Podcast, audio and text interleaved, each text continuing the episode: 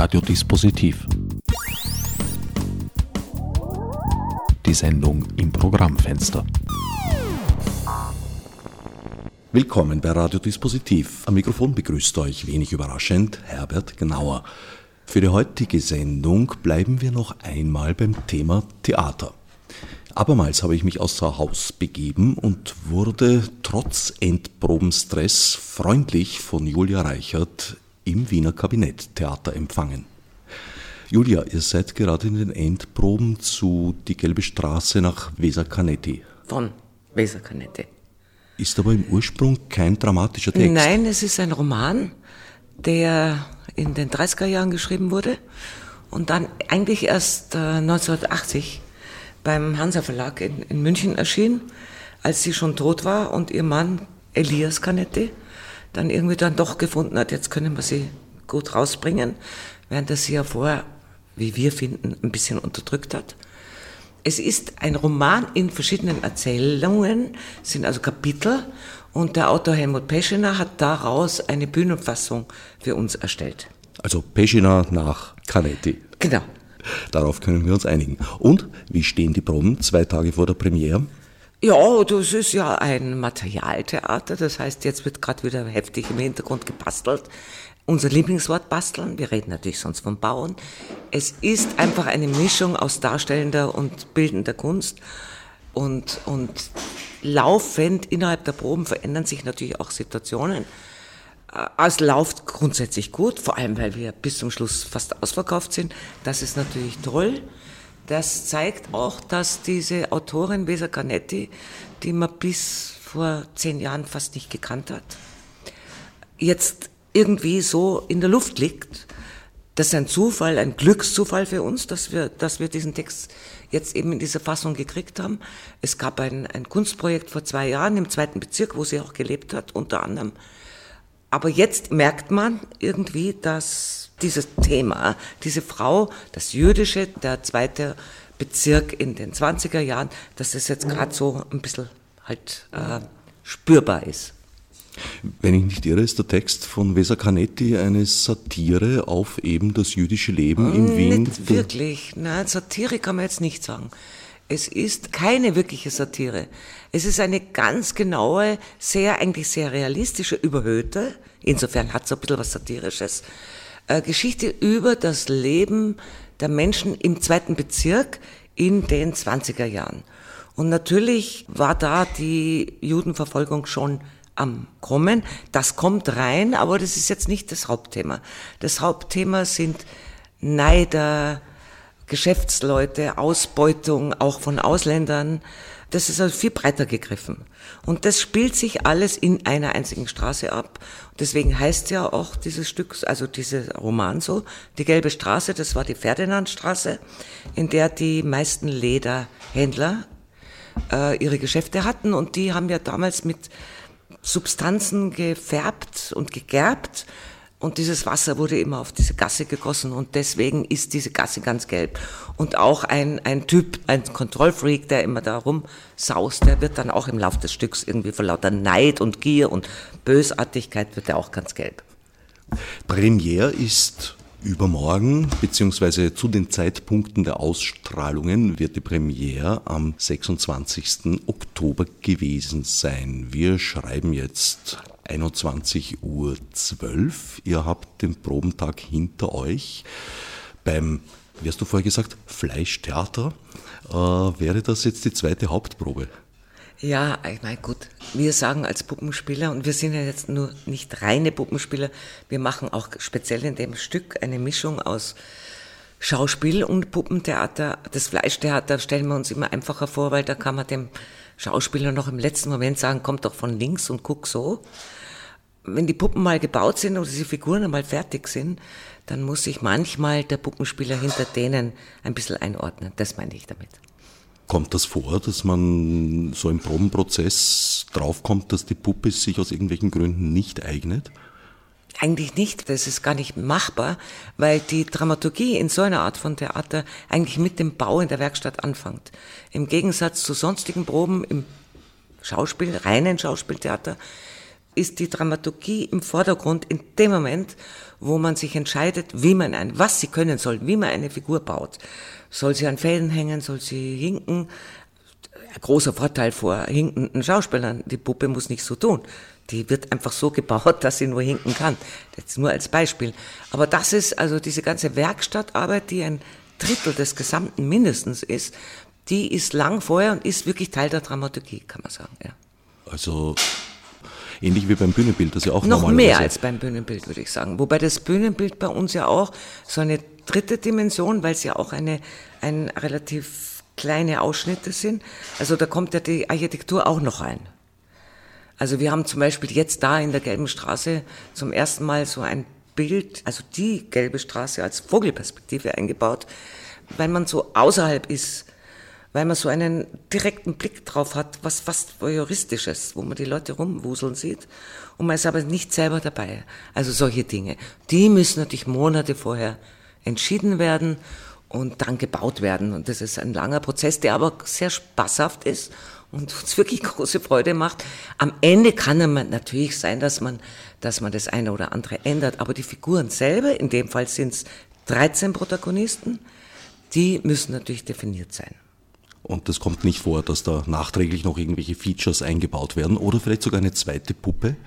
Doch, Stellvertreter gibt's natürlich. Die gibt's immer. Aber es gibt vor allem die Entscheidung, was sollte, welche, welche Technik soll diese Figur haben für ihre Rolle, ja? Oder auch äh, im Text, wie, wie aus dem Text kommend, wie soll es überhaupt ausschauen? Hier war, und das habe ich noch nie gemacht, aber hier war sehr hilfreich, dass in dem Roman von der Weser Canetti drei, vier Figuren aus der Gelben Straße schon Tiernamen hatten. Also es gab einen Vluk, das ist der, der Wolf, das heißt auf Tschechisch eben Wolf. Dann gibt es einen Kater, einen Tiger und so weiter. Und da ist die Idee entstanden, dass man alle Figuren anthropomorphisch besetzt, so bisschen wie, wie man das kennt aus George Orwell, Animal Farm oder aus Granville, das Staats- und Familienleben der Tiere aus dem vorletzten Jahrhundert. Also immer wieder dieser Versuch, menschliche Eigenschaften darzustellen über Tiere, denen man das zuordnet. Dadurch gibt es eine groteske Ebene, die es nicht gäbe, wenn ich jetzt die Puppe in diesem Fall als reine verkleinerte Stellvertreter eines, einer menschlichen Figur zeige, sondern so sind das eben so Archetypen, so archetypische Tiere, 13 Stück, die diese Landschaft bevölkern. Das Kabinetttheater bewegt sich ja da an einer Schnittlinie eben zwischen Mensch und Puppe. Also sehr oft sehe ich hier immer sehr erfreulich Wolfram Berger zum Beispiel mit Puppen interagieren. Ja. Das ist ein ungeheuer spannendes Feld. Ja, es ist ein spannendes Feld, weil es einerseits zwingt, dass es eine Interaktion gibt zwischen Puppe und Mensch. Also wenn da keine Spannung entsteht, dann braucht man es ja auch nicht zu machen, dann wird die Puppe zum Requisit. Ne? Und auch hier, jetzt Martina Spitzer, die Schauspielerin, mit der wir jetzt arbeiten, sie ist, hat eigentlich drei Rollen. Sie ist einerseits, spielt sie zwei Figuren in diesem Roman als Schauspielerin, aber wechselt dann auch in eine Erzählform mit einer Figur, die sie immer führt und diese auch in der Bühne führt, wo man sie nicht sieht und diese dann draußen führt. Und dieses dieser Wechsel von innen nach außen oder dieses ständige Verändern der Dimension. Überhaupt, also äh, das Kabinett, da steht ja für Ausschnitte eigentlich. Also wir machen auch sehr viel äh, Produktionen, wo wir keine Bühne haben, aber hier in dieser arbeiten wir wieder sehr stark mit, mit Ausschnitten. Wir haben also drei pro Szene, drei Ausschnitte und ständig wechselt der Fokus von total auf, auf einen Punkt hin, äh, wo sich Schieber, also wo, wo ein Bühnenbild wirklich eine Figur tatsächlich verfolgen kann, bis ins letzte Eck. Also mit diesen, mit diesen fast filmischen Elementen arbeiten wir auch sehr gern. Und das stellen wir diesmal wieder so richtig hin. Also mehrere Spielorte innerhalb eines Bühnenbilds. Genau, genau. Man hat eine totale und plötzlich zoomt es auf eine Figur in einer, in einer Ecke. Und das, der Rest des Bildes steht. Und das gibt so etwas, weil das ist, hat alles mit Bedeutung, mit Bedeutungsgröße zu tun. Ja. Und die Bedeutungsgröße ist im Figurentheater halt sehr wichtig. Also ich kann ja auch eine Figur, die eigentlich als Nirtel ist, plötzlich, weil sie sich wahnsinnig aufregt, wachsen lassen. Was ich am Schauspieltheater nicht kann. Das Schöne ist, wenn die sich zum Beispiel als Leporello auffaltet und der Kopf bleibt aber immer gleich, rein technisch gesehen, dann ist das Argument da oben von vornherein nichts wert. Und wenn dann ein Gegenargument kommt, dann fällt das Ganze wieder zusammen und ist wieder zwölf Zentimeter groß. Also mit solchen Dingen. Ja, Puppen haben ganz andere Möglichkeiten. Ich habe auch nie ganz verstanden, wie man auf die Idee kommen kann, äh, Comicfiguren, Zeichentrickfiguren mit Menschen nachzufilmen. Also der Asterix-Film ist mir da zum Beispiel in grauenhafter Erinnerung. Aber auch Fred Feuerstein war nicht viel besser. Ja, das stimmt. Weil die Figuren einfach ja, davon leben, dass sie Dinge tun, die Menschen einfach nicht tun. Ja, und dass können. sie sie so eindeutig tun. Das ist natürlich auch im, im, im Puppentheater so wunderbar. Sie haben keine große Verwandlungsmöglichkeit. Man muss sie zum Beispiel für jede Emotion, für, jedes, für jede Szene dann auch dubeln. Aber wenn sie das können, was man will von ihnen, können sie es viel eindeutiger, weil sie sich nie verstellen müssen. Ein Schauspieler muss immer tun, als wäre. Und sterben können sie übrigens hervorragend. Also bei uns sterben sehr viele Puppen sehr häufig. Und die sterben natürlich wunderbar, entweder wenn man ihnen die Hand entzieht und sie als lebloser Fetzen aus der Bühne rauskippen oder weil man Symbole aus dem Alltagsleben nimmt für bestimmte Figuren. Und wenn es in einem Text heißt, zum Beispiel von Dana Chams, dass alte Frauen zerschellen, und das ist die wirkliche Übersetzung, dann nehme ich halt keine gebauten alten Frauen als Puppen, sondern suche mir ein Symbol, zum Beispiel einen Teehäferl, und, und der Henkel ist die Nase, und wenn die runterfallen, zerschellen sie auch. Also wir haben die Möglichkeit, sehr eng am Text zu arbeiten. Das ist immer faszinierend. Direkt an der, an der Regieanweisung zu bleiben. Was mich bei euch immer wieder überrascht, ist dieser Einfallsreichtum in der Vielfalt der Puppen. Da gibt's klassische Marionetten, da gibt's Handpuppen, da gibt's eigentlich für sich arbeitende Apparate. Ja, da gibt's alle Formen von Puppen. Aber das macht's ja so spannend. Wie habt ihr euch das angeeignet?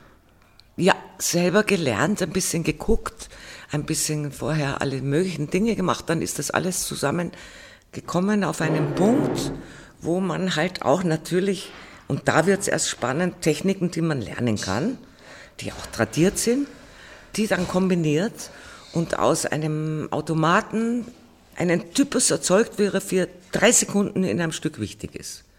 Weil er zum Beispiel ein Fabriksbesitzer ist, der eigentlich sich nur wichtig macht, telefoniert und immer wieder einschläft. Das kann ich mit einem Automaten natürlich viel besser zeigen, als, als mit einer lebendigen Puppe oder gar einem Menschen. Weil der schreckt auf und sinkt wieder in sich zusammen. Ja. Das ist so ein starkes Bild von Wiederholung und von so. Das, das, ist die, das ist auch die große Herausforderung. Das Kabinett Theater wird demnächst 25 Jahre alt. Wie waren die Anfänge? Wie seid ihr auf die Idee gekommen? Ich habe immer schon Puppen gebaut für Ausstellungen. Mir ging es langsam auf die Nerven, das war damals noch in Graz, dass diese Figuren entweder in den Kontext von Kunst oder von Kunsthandwerk gerieten, dass die eigentlich, obwohl das Autom so Automaten waren mit Musik drinnen und so, dass die eigentlich sonst nichts zu tun hatten und immer nur rumstanden. Und dann irgendwie gab es die ersten Texte und die ersten Stücke und dann kam die Idee auf, für ein bestimmtes Weihnachtsfest für Freunde machen wir die ersten acht Stücke. Die waren noch ohne Text, das waren so Tableau vivants. Es wurde gebaut, bei der Premiere war noch nicht immer die Farbe trocken. Wir hatten alle irgendwelche verschmutzten Hände, kann ich mich erinnern. Aber die Autoren, die ich als ehemalige Buchhändlerin noch aus meiner Zeit in München kannte, waren zum Teil in der Vorstellung und haben gesagt, du, das kann es jetzt nicht gewesen sein. Jetzt schreiben wir die Stücke für diese Mittel für diese Art, die wir jetzt gesehen haben.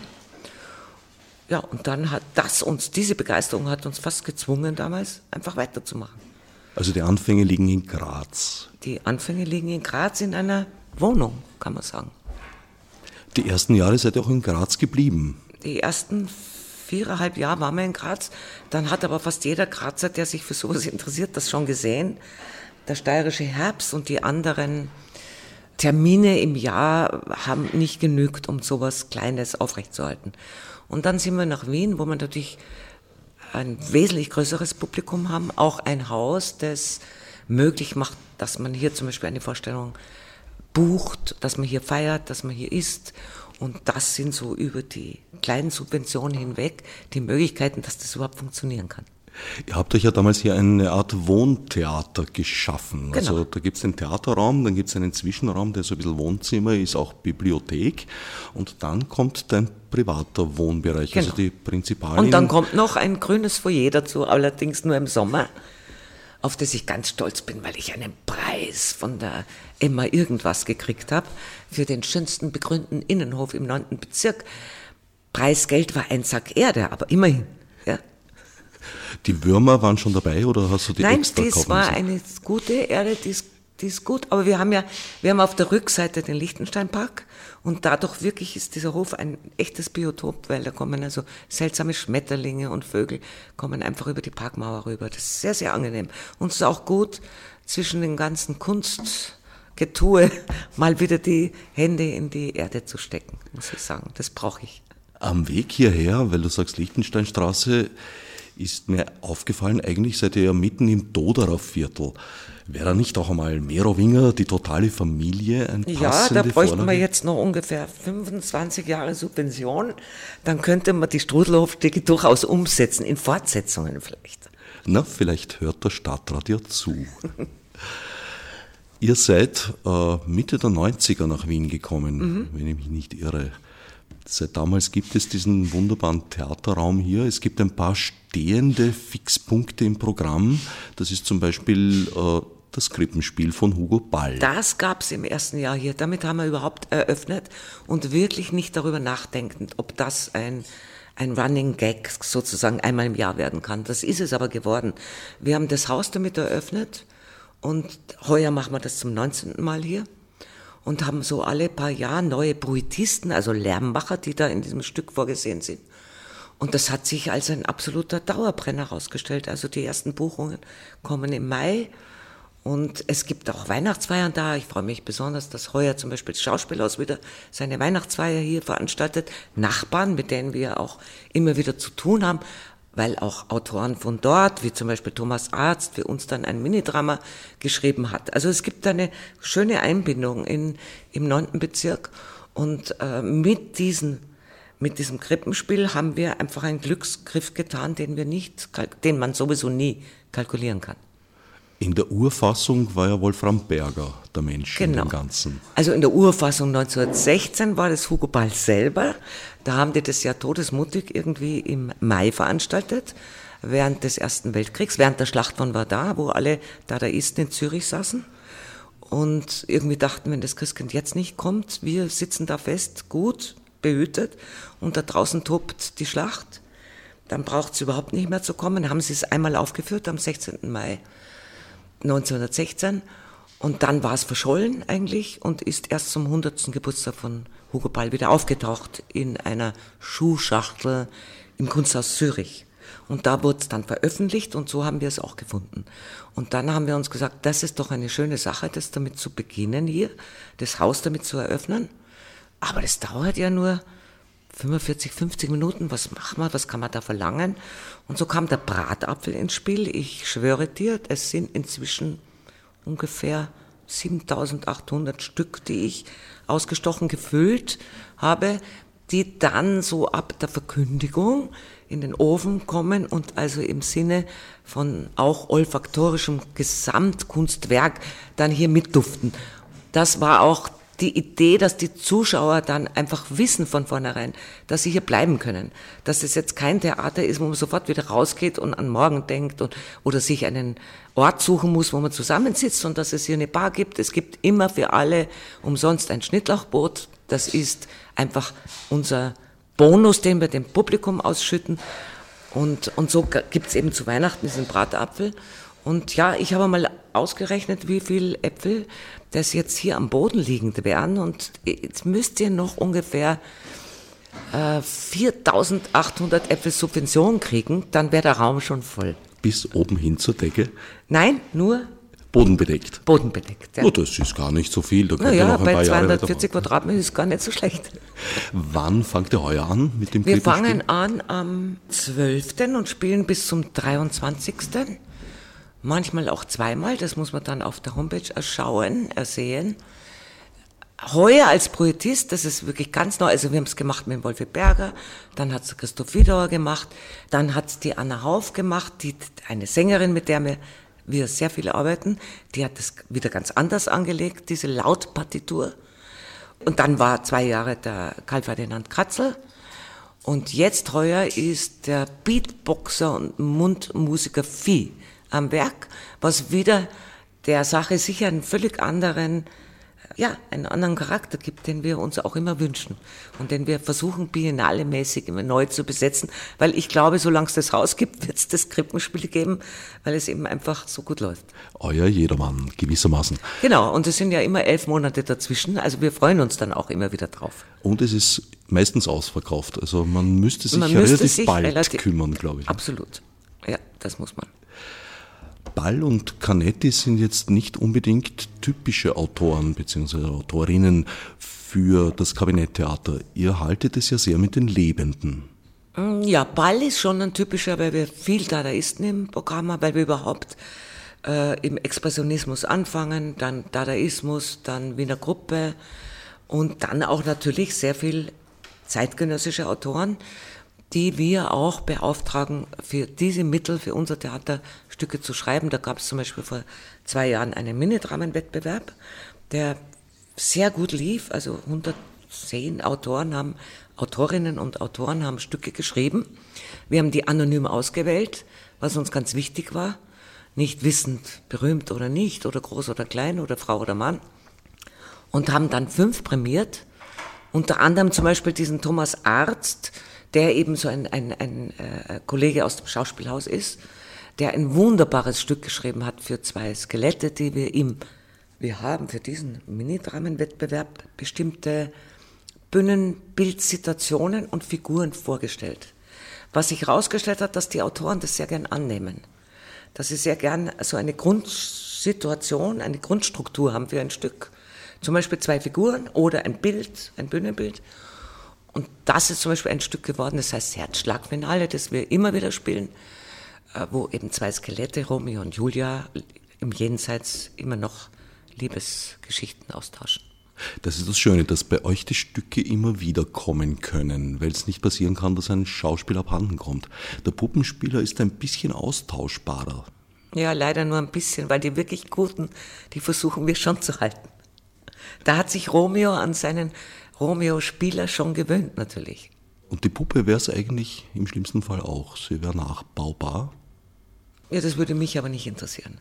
Es gibt auch ganz wenig Figuren, also so gut wie gar keine, die wir so wie im klassischen Marionettentheater irgendwie neu anziehen. Das gibt's nicht. Deswegen haben wir ein Materialverschleiß äh, und Lager. Das ist einfach enorm für so ein kleines Haus. Aber da wird eigentlich schon für jede Rolle wird es, es neu erfunden, neu gebaut. Es kommt ganz selten vor, dass wirklich man Teile, ja, Teile von Figuren kann man vielleicht verwenden. Aber letztendlich ist ja der Spaß auch daran, eben über die Rolle zu der, zu der Machart zu finden, zu dem, zu, zu der Technik auch. Ja? Es ist immer ein Unterschied, ob man kann an Täter schwer an Fäden hängen. Das wäre die falsche Puppe. Aber ein Opfer natürlich wunderbar. Also kann man noch von Fäden, also kann man noch vom Kreuz runterschneiden, das ist ja großartig. Ne? Dann stirbt's richtig. Na, manche Täter sind schon ganz schön ferngesteuert gewesen. Insofern kann ich mir den Faden schon vorstellen. Nein, der Faden hat immer was mit dem Spielkreuz zu tun bei der Marionette. Und das Spielkreuz hat immer was mit sowas wie der liebe Gott im Himmel zu tun. Das ist immer ein, Ober, ein übergeordnetes Wesen. Drum macht's auch Spaß, wenn sich zum Beispiel die Marionette gegen ihren Marionettenspieler auflehnt und einfach aufschaut und sagt, sag mal, was machst denn du mit mir? Ich habe jetzt keine Lust mehr, ich werde jetzt selbstständig. Und der Marionettenspieler lässt sie aus und damit stirbt sie. Und Sterben ist was Wunderbares im Figurentheater. Es gibt ja wieder Auferstehung. Es ist ja nicht endgültig. Auch das ist im Figurentheater einfacher als in der Realität. Ja. Das kann man wohl sagen. Ihr hebt alle eure Ausstattungen und Puppen auf. Ihr müsst ja ein enormes Lager haben. Mhm. Das haben wir, ja. Es ist eigentlich äh, ziemlich verrückt, wie groß das ist für das kleine Haus. Wir heben alles auf. Es kommen natürlich Sachen, äh, Stücke, Inszenierungen, die gut laufen, die wir jährlich wiederholen, immer wieder. daher. Oft auch von den Kunden, was ich ganz toll finde, von den Theaterbesuchern. Die sagen, wann kommt jetzt endlich der Valentinabend wieder? Oder wann kommt von Friedrich Karl Wächter die Eisprinzessin wieder? Weil alle haben das gesehen, aber ich noch nicht. Und so. Und das ist natürlich für uns toll, weil das sind so Dinge, die wir können wir dann einmal im Jahr, können wir die dann wiederholen und wissen auch, dass wir einfach tolles Publikum haben und keine Probleme, Karten zu verkaufen. Also den Valentinabend kann ich wärmstens empfehlen. Der war ganz großartig. Auch HC Artmann kommt immer wieder. Ja, kommt auch nächstes Jahr wieder eine neue Kombination von seinen Stücken unter dem Titel Der Mond täuscht einen Abend vor. Das kommt nächstes Jahr im Herbst wieder. Ja. Sind irgendwelche besonderen Feierlichkeiten zum 25-Jahres-Jubiläum geplant? Ja, aber das ist eine geschlossene Veranstaltung. Weil das sind so viele Künstler, die mit uns gearbeitet haben, so viele Musiker, so viele Puppenspieler, so viele Autoren, dass wir die alle versuchen zusammen einzuladen, uns dann richtig krachen zu lassen nach 25 Jahren. Es gibt etwas, das kann ich jetzt schon verraten, es gibt ein Minidrama, das ich geschrieben habe. Das war wirklich schwer, ich habe fünf Jahre gebraucht, weil es gibt so tolle Minidramen. Eins, also ich finde eins das Beste ist von Heiner Müller, Herzstück. Das ist einfach nicht erreichbar. An dem maß ich mich auch immer. Und ich habe jetzt eins geschrieben, das heißt ein ganzes Leben, ein Drama zwischen zwei Eintagsfliegen im letzten Drittel circa ihres Lebens. Das probiere ich an diesem Abend aus und wenn es gut wird, dann werde ich sicher nächstes Jahr in einer neuen Minidramenserie auch dann öffentlich zeigen. Mittlerweile gibt es etliche Publikationen über das Kabinetttheater. Es gibt Dissertationen und mhm. es gibt auch eine DVD. Mhm. Es gibt eine DVD, die ist nicht ganz auf dem neuesten Stand. Es gibt ein Buch im Sonderzahlverlag, Niemand stirbt besser, Bühnenleben und Theatertod im Kabinetttheater, ist auch nicht mehr auf dem neuesten Stand. Das ist zum 15. Geburtstag, also vor zehn Jahren erschienen. Jetzt ist aber gerade kein Geld da, den zehn Jahre Nachholband zu publizieren. Wird vielleicht nächstes Jahr genügen. Es gibt im Internet einige Filmchen zu sehen auf einer Seite, die Repertoire heißt, also auf der Bühne Repertoire. Da gibt es sicher in jeder Sparte, also Minidramen, Musik und Theater, Tableau Vivants, gibt es mindestens jeweils zehn kleine Filme zu sehen, wo man sich so mal mit den Mitteln auseinandersetzen kann. Wobei wir versucht haben, immer kurze Stücke zu nehmen und keine Ausschnitte oder wenig Ausschnitte weil das immer sowas ist, was ein bisschen gefährlich ist. Ne? Und das ist ja natürlich beim Minidrama schön, da kann ich mal eins von viereinhalb Minuten ganz auf YouTube stellen. All diese Herrlichkeiten sind unter Kabinetttheater mit 3t.at zu finden. Ich möchte nur sagen, dass das schon vor der Rechtschreibreform so war. Na, dieses 3t vor dem stummen Laut H war schon immer so. Hätten wir damals Stofffetzentheater uns heißen wollen, ja, das wäre nicht gegangen. Aber Kabinetttheater ist immer schon gegangen und wir haben es rein grafisch, nur grafisch wegen der 3D, die so eine Klammer bilden, haben wir das gewählt. Naja, es hat schon etwas mit der Form zu tun. Ja, aber das Kabinett hat ja auch mehrere. Es gibt das politische Kabinett, dann gibt es in der Schweiz das sogenannte Häusel bei uns, heißt auch Kabinett. Und Gabinetto in Italienisch. Gabinetto. Also es ist natürlich, und, und ich meine, ich finde, der schönste Link dazu ist eigentlich der architektonische, der nämlich besagt, der kleinste Raum, in Österreich ist ja. das nur so, der kleinste Raum in einer Wohnung, aber er muss ein Fenster nach außen haben. Sonst ist es nämlich eine Kammer. Also eine, ich finde das absurd, aber schön. Eine Kammer kann 20 Quadratmeter haben, ohne Fenster ist eine Kammer. Ein Kabinett kann drei Quadratmeter haben, mit Fenster. Und das ist dieses Theater. Es ist klein und hat ein Fenster zum Publikum. Das Überraschende ist auch immer wieder für zu spät kommende Besucher und Besucherinnen, dass man sich beim Betreten des Theaters eigentlich schon mitten auf der Bühne befindet. Ja, das, da, da muss man, müssen die Zuschauer dran arbeiten. Wir haben jetzt eher ein Schild draußen hängen, wo steht einfach, es geht nicht mehr, betreten ist nicht möglich. Natürlich, es gibt, es gibt eine Fluchttür, die geht aber sozusagen vom Garten rein und es gibt eine Haupttür und wenn man zu der Haupttür reinkommt, dann steht man plötzlich an einem Posten, den man, den einen vielleicht erschrecken könnte, nämlich mitten, mitten vor der Bühne und vor dem Publikum. Aber das ist eben ein intimes Theater und ich, die meisten Zuschauer wissen das auch. Ich hoffe, dass die Fluchttür in den Garten rausgeht und nicht rein. Das war beim Ringtheater damals schon fatal. Nein, das ist alles ganz neu und genehmigt, großartig. Im Übrigen habe ich da hinten eine alte Tür aus dem Burgtheater, die wurde gefunden auf, bei einem Eisenhändler Die habe ich hier im Haus, äh, da geht man in den Weinkeller und da steht H drauf. Und ich habe Jahre nicht gewusst, was da gekauft wurde. Und dann irgendwann eine Sendung gesehen über diese unterirdischen Gänge, die nach diesem Brand angelegt wurden mit diesen Brandschutztüren. Und H stand für Hof, B stand für Burg und die gingen ja bis zum Volkstheater hinaus. Und bitte, so eine Tür besitzt das Kabinetttheater. Da steht H drauf und heißt Hof und so sind wir da dann nicht nur im Schatten der großen Bühnen, sondern haben sogar so eine Tür aus alten Zeiten. Hat die schon mal irgendwo mitgespielt oder hart sie noch ihrer Na, Bestimmung? die ist eingängig, die muss, die, die, kann, die kann nicht mitspielen, die wiegt 500 Kilo, das kannst du vergessen. Naja, eine Herausforderung. Allerdings lässt sich das mit den äh, äh, Fluchttüren in das Kabinetttheater schon auch schön interpretieren. Fluchtpunkt Kabinetttheater. Es ist ja eigentlich eine richtige Theatermeile hier. Da gibt es das Vienna International Theater ums Eck, dann gibt es das Theaterforum, glaube ich, immer Das noch. gibt es genau gegenüber.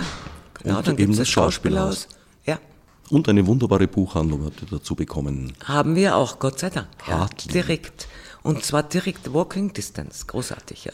Auch ein erstaunliche, eine erstaunliche Geschichte, weil äh, Buchhandlungen dieser Tage ja eher zu als aufsperren. Hartlieb, azyklisch, hat eine zweite Filiale eröffnet. Der ist großartig, weil der, der vor, das war ja davor auch eine Buchhandlung da, die hat es einfach nicht geschafft. Ja?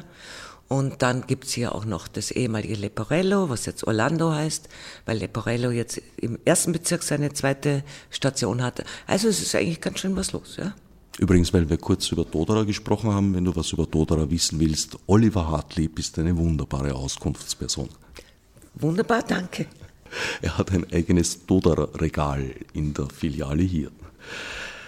In den Inszenierungen des Kabinetttheaters spielt auch Musik immer eine sehr große Rolle. Oskar Eichinger ist da so ein Name, der mir sofort aus dem Stand einfällt. Ja, Oskar Eichinger beim Valentin-Programm oder Eugen Michelangeli, mit dem haben wir jetzt gerade das Theodrama gemacht. Er spielt, das wiederholen wir auch sicher irgendwann, auf einem unglaublichen Instrument. Das heißt, Clavi Organum ist eine Mischung aus äh, Pfeifenorgel und, und Cembalo. Also frühbarocke Musik, zu der wir Bilder und eine Geschichte gemacht haben. Anna Hauf singt regelmäßig hier. Jetzt ist Max Nagel und Joanna Lewis da, die miteinander sehr viel musizieren, die eher so ein bisschen aus dem Jazz kommen. Wunderbare Bühnenmusiken machen und auch Hörspielmusik macht ja Max Nagel viel, der ist jetzt hier auch live. Der hat das, die Gelbe Straße nicht nur komponiert, sondern spielt auch jeden Abend auf unzählig vielen Instrumenten zwischen Saxophon, Klarinette, Quietschinstrumenten, Toy Piano und solchen Dingen und die, die Joanna Lewis auf der Geige. Und wichtig ist auch immer, dass das live geht. Wenn also nicht Musik aus der Retorte kommt, sondern dass das auch im gemeinsamen Probenprozess spürt man das auch, wie wichtig die Musik ist, wie sie die Figuren begleitet, konterkariert, je nachdem, wie es eben gewünscht ist. Das ist ganz, ganz toll. Das bedeutet, dass man natürlich nicht, auch wenn es so toll verkauft ist wie jetzt die Gelbe Straße, en suite drei Wochen spielen kann, weil jeder Abend so viel mehr kostet, als er je in diesem kleinen Haus einnehmen kann. Das ist mir aber ehrlich gesagt wurscht. Da muss man wiederholen. Wichtig ist, dass das, diese Möglichkeit in so einem intimen Raum, dass auch was wirklich Konzertantes da auch stattfindet. Ja? Das alle Sinne anspricht. Und das kann ein, ein Musik von Tonband einfach nie. Auch Paul Gulda und John Sass war bei euch schon zu Genau. hören. Einer der erstaunlichsten Tuberspieler der Ja, Musikgeschichte. das ist wahr. In einem der erstaunlichsten Abende mit dem, mit dem Wolfi Berger und einem unglaublichen Schweizer Autor namens Wölfli. Also der an sich schon so schräg ist, dieser Text, diese Texte aus den 20er Jahren, 30er Jahren.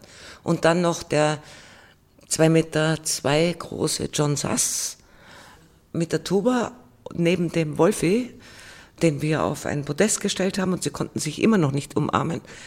Ein großartiger Abend. Das sind alles Geschenke und ich muss dazu sagen, es sind natürlich auch Geschenke von den Künstlern. Die sagen, wir spielen gern bei dir, wir spielen für weniger Geld, weil es einfach so toll da ist, weil wir uns da aufgehoben fühlen, weil unsere Programme da gut reinpassen, weil ansonsten könnte man natürlich im Haus mit 50 Plätzen sich sowas kann ich einladen. Also da, da, da kommt jetzt nach 25 Jahren, kommt jetzt immer mehr, ko- kommen diese Dinge zurück, was ich als äußerst glücksvoll betrachte. Ja, John Sass ist ein Hühne, der einzige Tuba-Spieler, in dessen Händen dieses Instrument tatsächlich zierlich wirkt. Und nicht nur optisch, er weiß auch als einer der ganz wenigen zierlich darauf zu spielen. Ganz genau, ja. Er singt sogar hinein. Ich habe ihn schon Wiener Lieder singen hören, das, das ist einfach unfassbar. Ja. Auch Olga Neuwirth hat bereits komponiert. Ja, hat für, uns zwei Sachen komponiert. Wir haben auch äh, zum Beispiel versuchen auch immer wieder mit neuen Musikern zu arbeiten. Jetzt haben wir letztes Jahr für das Wiener Liedfestival Wernherrn im Bockkeller äh, uns auf diese Niederungen des Wiener Lieds eingelassen und uns vom Alsergrund nach Otterkring begeben, mit großem Vergnügen, vor allem für mich als Deutsche, mir ist das Wiener Lied also sehr weit entfernt und haben dafür ein Ensemble gegründet, das heißt, dem Bockkeller zu Ehren zum Fidelen Bock. Und das sind zum Beispiel zwei Musiker von Franui und die Anna Hauf, die singt. Das ist auch so etwas wie ein Geschenk. Drei Menschen, die miteinander noch nie Wiener Lieder musiziert haben und das einfach mit uns, mit unseren Figuren, die da um den Tisch rumsitzen und eigentlich immer nur trinken, also wie es sich halt auch gehört, in der Nähe vom Otterkringer Friedhof, mit uns einen Abend gestaltet haben, der so lustig lief, dass wir ihn sicher im nächsten Sommer dann im Kabinetttheater wiederholen werden. Welche Wiederaufnahmen sind konkret für das kommende Jahr geplant? Also für das kommende äh, Jahr, wenn überhaupt die Eisprinzessin, aber dann in den Folgejahren, also 16, 17, sicher der Valentinabend. Und wir arbeiten dran, dass wir unter der musikalischen Leitung von Marino Famenti, dem wunderbaren Pianisten, ein Stück, das wir vor sechs Jahren das letzte Mal gemacht haben, Musik von Charino, die grässliche Storie von dem Gesualdo, die Venosa, wieder aufnehmen können. Das ist allerdings mit sieben Musikern, mit dem Bernd Turner am Schlagzeug, mit dem Wiener Saxophonquartett, mit der Anna Hauf als Sängerin. Das ist riesig. Wenn ich einen privaten Sponsor finde, was ich hoffe, dann möchte man das unbedingt wieder machen, weil wir richtig alle miteinander nach fünf Jahren wieder Sehnsucht danach haben. Ihr habt, weil du sagst, großes Ensemble, ihr habt auch die Geschichte des Soldaten gemacht. Das sind, glaube ich, acht Musiker. Ein Sieben Oktet. Musiker auch, Sieben. Ja, ja. Aber das waren Aufträge. Das waren Aufträge, es war ein Auftrag vom, vom Musikverein oder vom Konzerthaus. Da ging das rein auch finanziell ein bisschen besser. Diese Aufträge lassen ein bisschen nach. Verstehe ich auch. Das Geld wird überall knapper, nicht nur bei uns. Aber so eine Geschichte wie den Gesualdo, den, den wir dann auch kombiniert haben mit einem wunderbaren Film, den wir anschließend gezeigt haben, von Werner Herzog, genau diese Story betreffend, was also für die Leute großartig war, dass sie hier ein Theaterstück sehen mit einer zeitgenössischen Musik von dem Charino und danach dann eine so eine typische Dokumentation von Werner Herzog, die das Ganze wieder in einen anderen Zusammenhang bringt, aber auch die historische Vorlage, wie wir sie auch verwendet haben, in den Vordergrund stellt, das sind natürlich so Glücksfälle. Ja? Und das wollen wir einfach nochmal wiederholen, wenn es uns gelingt. Selbst große Oper habt ihr schon gemacht, im Semper-Depot. Ja, na, vor allem im Theater an der Wien in der Hölle unten, vier Jahre lang. Das war eine schöne Idee. Das war so eigentlich die Idee, dass in den 20er Jahren Max Reinhardt im Theater unter den Linden in Berlin immer oben große Oper hatte und, und großes Theater und unten sozusagen in, im Keller war der dramaturgische Gegenentwurf, also sozusagen die Satire zu dem, was oben lief. Das haben wir vier Jahre gemacht, aber das ist auch genug so, weil natürlich nicht zu jeder großen Oper, die oben gespielt wird, findet man so einen satirischen Gegenentwurf. Im Semper Depot haben wir nicht große Oper gemacht, aber schon Abende beim Tanz für das Tanzfestival. Ja, die Geschichte mit dem verrückten König, kann ich mich erinnern. Genau, das war auch von Jarino. Das war, und es gab auch, auch Minidramen da drin und Kurt Schwitters gab es da. Also es ist eigentlich in 25 Jahren, wenn du mich jetzt so fragst, eigentlich ziemlich was gelaufen. Erst die beim Erzählen kommt einem das wieder so ganz nah. Es ist wirklich viel.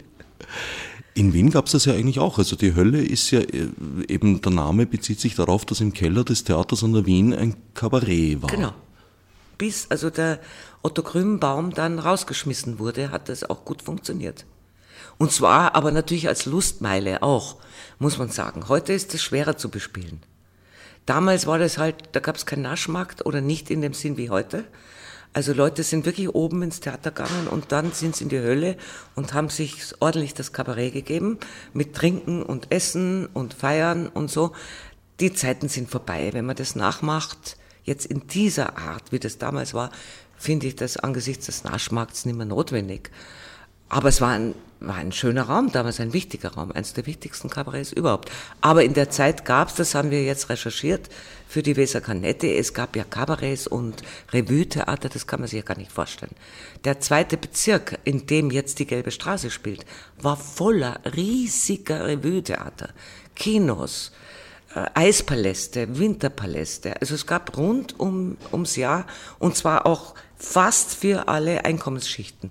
Nicht für die ganz Armen, aber so ab der Mittelschicht gab es dann schon so Sparprogramme am Nachmittag mit Kaffee und Kuchen. Am Abend gab es halt die großen Galas.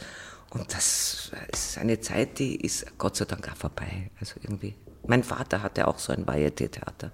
Sie waren damals auch schon in sehr prekären Umständen. Also diese Theater haben oft nur wenige Monate gespielt, waren dann ja. pleite, wurden von wem anderen übernommen.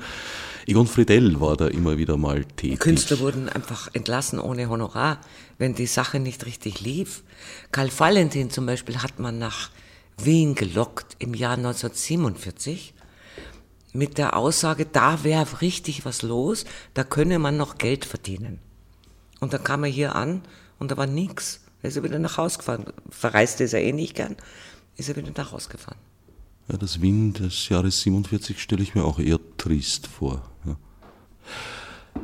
Stichwort Tradition. Puppentheater gibt es ja, sehr lange zurück in der Kulturgeschichte der Menschheit. Ich weiß gar nicht, wann die ersten Spuren da bekannt sind. Es gab es eigentlich in meines Wissens so ziemlich allen Kulturkreisen. Wie weit schließt ihr an diese Traditionen an? Habt ihr euch damit beschäftigt oder habt ihr ja, das schon, Ganze neu erfunden? Schon, schon. Wir haben uns schon damit beschäftigt, natürlich. Also bevor es den, den Ausdruck überhaupt gab, Puppentheater, gab es ja schon Theaterformen, die da hinweisen. Also zum Beispiel den Teak, der Shakespeare übersetzt hat und andere Dinge und wunderbare Stücke geschrieben hat, wo immer Theater im Theater auch vorkam. Wo plötzlich so Commedia dell'arte-artig ausgebrochen wurde aus der Handlung und dann war plötzlich eine kleine Szene in einem kleinen Theater, wo der Schauspieldirektor mit dem Finanzier streitet oder mit den Schauspielern streitet oder so. Also das gab es schon immer. Also diese, diese Doppelbödigkeit von dieser Art von Theater. Und das alles kam dann so im Volkstheater. Es gibt ja auch so einen Urfaust, vier Puppen geschrieben, ein Augsburger Urfaust. Das gab's schon immer. Im Krieg hat es ein bisschen nachgelassen. Entweder sind die Puppenspieler, also im Zweiten Weltkrieg, sind die Puppenspieler an die Front und haben also so richtig Reklame gemacht und sich einbinden lassen, also nicht Fronttheater. Fronttheater, also so so ähm, durchhalte. Man hat den, den anarchistischen Kasperl plötzlich als, als Soldatenstellvertreter, als Guten hingestellt. Dann ist es in Österreich und in Deutschland ein bisschen wieder, wieder abgesackt. Und so ab den 50er Jahren haben sich dann auch neue Formen entwickelt. Die alten Texte gibt es zum großen Teil nicht mehr, weil das Puppentheater eines der wenigen Medien war, wo der Text nie aufgeschrieben wurde in den Wandertheatern. Die waren immer sehr frei. Die wurden kaum verboten, die konnten immer sagen, wie ihnen der Mund gewachsen war. Und niemand konnte, die Zensur konnte da nicht so drüber. Das ist ja auch wunderbar, aber natürlich der andere Punkt ist, dass es die Stücke nicht mehr gibt. Aber man hat sich dann diesen Themen wieder angenähert. Und heute ist es ein absolut riesiges Feld geworden. Man kann das ja auch in Deutschland, in Berlin und Stuttgart zum Beispiel studieren, zusammen mit Schauspiel. Also da hat sich unglaublich viel, viel aufgetan.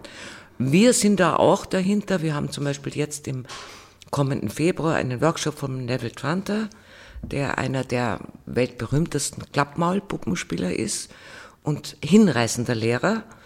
Und äh, es gibt einfach die Möglichkeit, das ist jetzt natürlich längst ausgebucht, weil da nur, nur wenige Plätze sind, aber er spielt dann hier und 16 Leute können an so einem Workshop teilnehmen und abends dann ihn in einem seiner Stücke namens Mathilde, da geht es um eine alternde Diva, auch selbst erleben. Also das ist so die Möglichkeit, die wir versuchen aufzutun in einem Land wie Österreich, wo es keine Puppentheaterausbildung gibt, wo man eigentlich, wenn man überhaupt das akademisch machen will, was ich schon gut finde, aber nach Stuttgart oder, oder eben Berlin muss, dass man hier so kursmäßig so ein bisschen wenigstens reinschnuppern kann.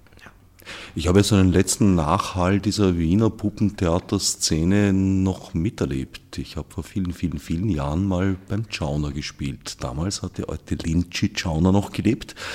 Und für alles, was auf der Bühne passiert ist, war Ferry Glass zuständig. Und Ferry Glass stammte aus so einer dieser alten Schaustellerfamilien. Mhm äh, sein Urgroßvater schon der Puppentheater gehabt. Es gab auch noch einen zweiten, Heinrich Walcher, der war genauso eigentlich die meisten, die dort gespielt haben, damals sind aus solchen Familien gekommen und haben sehr interessante Geschichten zu erzählen gehabt. Äh, von einer Zensur für die Puppen weiß ich auch nicht, aber Stegreiftheater gab es auch schon vor 150 Jahren in Wien und da gab es sehr wohl eine Zensur, so weitgehend sogar, dass sie fallweise über ja, längere Zeiträume hinweg wurde ihnen verboten zu sprechen. Dann haben sie pantomimischen Stegreif gemacht. Ah ja. Wie immer sich das abgespielt haben mag. Ich Schade, dass man darüber wenig weiß. Ne? Ja, es gibt eine ganz gute Dokumentation über die Tschauner Bühne vor allem, aber da kommt eben auch die Geschichte vom Ferry Glass vor, die die Helene Maimann mit dem Ernst Granditz eh damals im letzten Jahr der Linci Tschauner gedreht hat. Irgendwo in den Archiven des ORF muss die noch liegen. Aber zurück zum Kabinetttheater. Wer sich für Karten interessiert, wird auf eurem Website fündig. Kabinett Theater, wie gesagt, mit 3t.at. Unter Reservierung at kabinetttheater.at. Wer sich weiter vertiefen möchte, kann hier auch die Bücher und die DVD, die wir zwischendurch erwähnt haben, käuflich erwerben. Damit sind wir leider am Ende der Sendezeit angelangt. Ich danke Julia Reichert. Ich danke dir für den späten Besuch. War mir ein Vergnügen. Mir ebenfalls. Dank dir. Ciao. Als Marburg mit Monesi. Fichte subsidiar.